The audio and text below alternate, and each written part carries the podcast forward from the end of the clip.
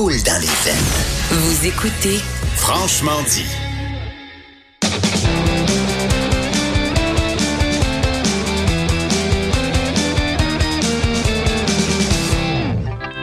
Chronique disque dur avec Stéphane Plante. Salut Stéphane. Salut Jonathan. Je me demande toujours c'est quand le bon moment dans l'année pour commencer à faire des revues de l'année qui vient de s'écouler? Mais euh, là, toi, tu, tu apportes réponse à cette question-là avec euh, ben oui. ton palmarès des meilleurs documentaires de 2019 le 5 novembre. Ah, ben d'accord avec ça. Je suis Ben un peu d'accord. d'avance. Peut-être qu'il va en avoir un bon le 22 novembre qui va sortir ou le 11 décembre.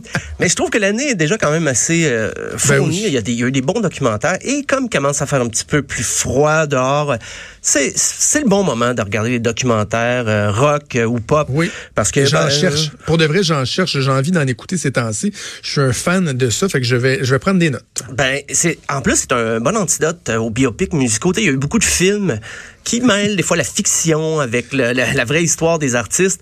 Euh, puis des fois ça peut être frustrant quand ben cette année il y a eu Rocketman, il y a eu Ben Queen, c'est un gros gros succès aussi Bohemian Rhapsody. Mais des fois les fans ou les moins fans veulent aller au fond des choses et les documentaires c'est une bonne façon. Oui, des fois, il y a un récit qui peut être biaisé selon les personnes qui témoignent ou selon le, le- le réalisateur, mais les témoignages, quand même, des fois, nous aident à comprendre un peu la démarche de l'artiste. Donc, une petite série de recommandations, c'est des documentaires de cette année. Euh, tu, tu verras que ça correspond pas nécessairement à mes goûts personnels. en partant, Homecoming, le film sur le fameux film sur Beyoncé.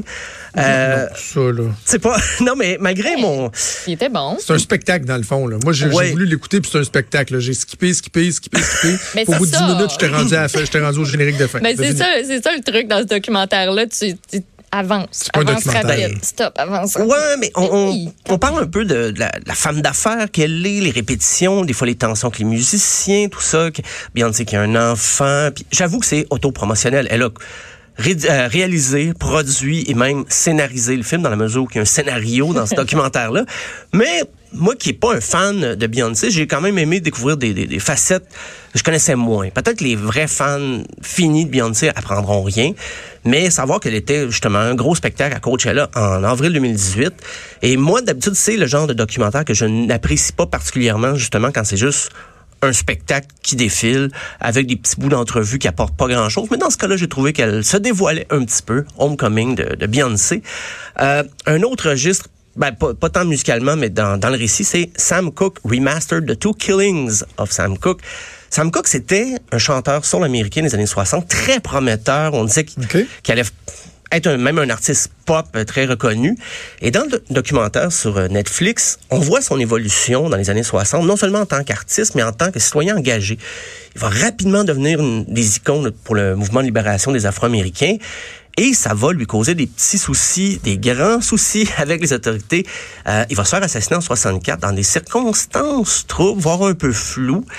Et ce que le documentaire montre très bien, c'est qu'on voit, à mesure que sa carrière avance, sa prise de conscience, son engagement qui se manifeste non seulement dans sa vie quotidienne, mais ses chansons se transforment aussi. Il se met à, à découvrir Bob Dylan aussi. Il va chanter, il y a une pièce avec Change is Gonna Come, très inspirée de The Time They Are Changing de Bob Dylan. Alors qu'avant, il chantait des chansons plus légères, Twisting the Night Away, Chain Gang, des chansons d'amour, des ballades sirupeuses. Et vite, il va se mêler de politique. Le petit reproche au film, c'est qu'on termine ça un peu à la va-vite sur les circonstances controversées de, son assassinat. Et on laisse croire que c'est une machination euh, peut-être des autorités, mais sans trop fournir de preuves. C'est surtout des témoignages de ses proches qui, bien sûr, ont été très euh, bouleversés par ça. Mais c'est un peu conspirationniste. On aurait voulu qu'il gratte un petit peu plus, savoir, euh, OK, y a-tu vraiment des... des le- le- je sais qu'il était sur écoute euh, à l'époque parce que tout mouvement de contestation à l'époque l'était, on prenait pas de chance. Mais de là à dire que ben parce que l'histoire officielle c'est une dame, euh, il y aurait un petit peu agressé une dame et elle s'est défendue. Et bon, c'est, il est assassiné des suites de ça, mais dans le film, ah, on laisse croire qu'il y aurait peut-être un côté politique derrière ça, mais on, on gratte pas assez. Sauf que le film en soi est très bien raconté. Un autre genre, euh, Rolling Thunder Review, de Bob Dylan. Ça, c'est toute une bébite, là, ce documentaire-là. Je, je peux même dire documentaire sur Bob. Dylan. Euh, c'est réalisé euh, en toute complicité avec Martin Scorsese. Et je dis complicité parce que on a l'impression que ces deux-là se foutent un peu de notre gueule dans le film. Euh, c'est tourné d'une façon un peu chambranlante. C'était une tournée vraiment curieuse dans les années 70. C'était fantasmé par Bob Dylan. Lui, là, il voulait réconcilier les Américains. Il trouvait qu'il y avait deux Amériques. Euh, puis il voulait jouer dans des villes où il n'y avait jamais spectacle d'habitude. Il s'est produit dans des plus petites salles. Sa compagnie de disques lui disait, euh, faudrait que tu remplisses une arena là, pour qu'on on rentre dans nos frais. Et à mesure que la tournée se, se déroulait, Bob Dylan invitait du monde à venir chanter. Puis c'était très improvisé. Puis à la fin, il pouvait pas payer tout le monde. Fait qu'ils devaient refaire leur compte. Toute cette partie-là est vraie. Et surtout les premières 20 minutes. C'est très crédible. Par la suite, on a des témoignages on se rend compte, OK, il y a des personnages là-dedans qui n'ont pas existé du tout. Il y a même la Sharon Stone, qui était une jeune, jeune actrice de 19 ans à l'époque. Elle fait comme si elle avait découvert euh, Bob Dylan à travers cette tournée-là, puis elle a décidé de le suivre. Et là, on se rend compte qu'il y a beaucoup de fiction. Dès les années 70, Bob Dylan avait imaginé ça avec Martin Scorsese, mais le film était jamais sorti, le film de cette tournée-là. Euh, en 78, il y avait eu une tentative euh, qui s'appelait euh, Ronaldo et Clara. On avait imaginé un récit romancé de la tournée, mais il paraît que le film était tellement ennuyeux que Bob Dylan lui-même le fait retirer des salles. Et il y avait pas beaucoup de salles qui voulaient le diffuser. Mais avec Rolling Thunder Review, euh, faut pas le prendre personnel. Des fois, quand on se dit ah non, il vient de nous mener en bateau tout ce temps-là. Mais les performances sont vraies, les prestations sont vraies. C'est juste que les entrevues sont un petit peu trafiquées avec la complicité de tout le monde sur le, le plateau.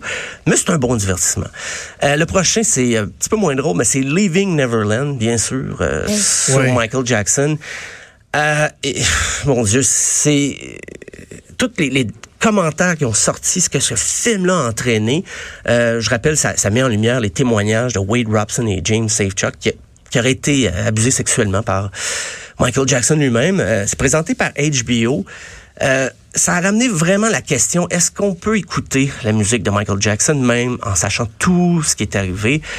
Et c'est, c'est étrange parce qu'on fait le procès de Michael Jackson, mais dix ans après sa mort. Donc, et là, depuis, le, le, les, les contre-témoignages n'ont pas tardé. Une fois que le film a été lancé, là, la famille, même la succession de Michael Jackson a décidé de poursuivre HBO.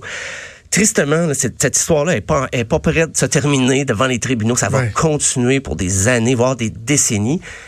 Et étrangement, très euh, paradoxalement, malgré les appels au boycott euh, du, des chansons de Michael Jackson, le film a moussé les ventes de, de sa musique ah sur les plateformes de streaming. C'est incroyable, Parce les, les que- téléchargements. C'est Parce comme- que moi, il faut que je vous dise, je l'avais pas écouté à sa sortie. J'étais pas abonnée HBO, Crave, quoi que ce soit. Puis je m'étais dit, ah, je vais l'écouter quand même. Puis finalement, ça n'a pas donné. Mais la semaine dernière, euh, ben, je m'étais pris un abonnement juste pour essayer. Puis finalement, j'ai oublié de me désabonner. Moi aussi, même affaire. Co- Comme 22 beaucoup de pièces gens. par hein? Ben oui, let's go. Euh, donc, j'ai commencé à l'écouter et je me suis tellement sentie euh, pas bien. Ah, c'est dur, Ah oui. c'est- c'est J'ai dur. trouvé ça trop rough. J'ai j'ai arrêté de l'écouter. Moi, je pensais, tu sais, je me suis dit, ah, c'est rough. J'avais entendu des commentaires qui disaient, tu sais, c'est difficile à écouter, puis t'apprends des affaires que, Colin, euh, tu t'attendais pas à ça. Et moi, j'ai parti ça avant le souper. là. J'étais comme, non, Oh. c'est trop pour moi en fin d'après-midi. là. C'est- c'est- je- Puis je l'ai pas encore continué. On dirait, j'étais tellement mal à l'aise. là. Je, je- ça, ouais, ça m'a créé un gros, gros inconfort. Je, je vais essayer de le continuer, mais euh, Ah, c'est quelque rough. chose. Ouais. Moi, j'ai- plein de gens m'en avaient parlé avant que je le voie, puis je me disais, bon, OK, là, on dirait que je l'ai vu, le film. Non, non, j'ai été surpris, même en le Oui, regardant. Malgré tout ce que j'avais lu sur le film, ce que mes amis racontaient, mes collègues, il y a encore de... Ah oui, il y a du matériel là-dedans, puis tout le procès qui va s'en suivre ferait l'objet d'un autre film, déjà, là, on peut... Ouais, un autre documentaire. S'il y a des producteurs intéressés. Euh, en terminant, une autre controverse, Firefest, The Greatest Party That Never Happened. Oui. Ouais, hey, c'est bon, ça. Ça, c'est bon. Ça, là, euh, je l'ai je l'ai mis en dernier parce que c'était c'est mon film chouchou. Euh, Il y a eu un autre film sur Hulu, j'avoue, je n'ai pas vu, euh, qui est Fire Fraud, mais euh, le, le- le film sur Netflix, qui est paru en 2019, c'est toute une histoire, là, ça, ça s'invente pas. Euh, pour revenir rapidement sur le récit, c'est plus ou moins la, la trame narrative d'un fiasco. C'est les ambitions, euh, l'ego surdimensionné d'un promoteur bidon du nom de Billy McFarlane. Lui qui s'est mis en tête qu'il va faire un des plus gros festivals du monde sur l'île de Bahamas. Et ça coûtait un prix de fou. Euh, il sollicitait les gens pour avoir des passes VIP. Et ça n'a pas marché. Puis même à chacune des étapes de son organisation, on voit qu'il y a une catastrophe qui s'annonce. Ça devient plus Ouais. gros, mais en même temps, sont de moins en moins prêts. Et pour garder l'attention des médias, des artistes, des vedettes, des, fans, il leur promet toujours plus, mais il est pas capable de livrer. Il a plus d'argent, mais il continue de payer du monde. Il fait venir des gens très compétents pour s'occuper des médias sociaux. Il y, a, il y a Kim Kardashian qui se fait payer un gros montant juste pour mettre un hashtag Firefest. Et là, on voit que ça déboule. Là, Là, il y a des artistes qui étaient annoncés, qui se désistent, Blink-182 notamment, euh, qui constatent assez tôt dans le processus là, que ça va être Ben oui. le quoi, ça va ouais. être n'importe quoi. Ils font une annonce publique. Euh, le, le titre du film aurait pu être Quoi ne pas faire quand on organise un événement? Euh, mais moi, malgré tout, j'ai- j'ai j'ai retiré une certaine satisfaction en voyant l'échec du monsieur. Je, je suis désolé. Ouais. Je suis pas une mauvaise personne, mais pas que je lui souhaite du mal personnellement, mais peut-être, ben peut-être si j'étais un employé pas payé des Bahamas, oui, j'en souhaiterais du mal, mais Ouais. j'en ai sur- surtout contre cette espèce de phénomène où les gens font semblant d'aimer la musique, là, puis là ils tentent d'en tirer profit.